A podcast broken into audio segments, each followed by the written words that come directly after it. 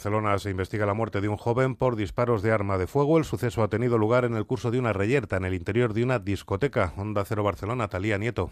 Los hechos se han producido sobre las 5 de la madrugada. La víctima ha recibido dos disparos de bala en una discoteca del número 31 de la avenida Paralel de Barcelona, como consecuencia de una pelea.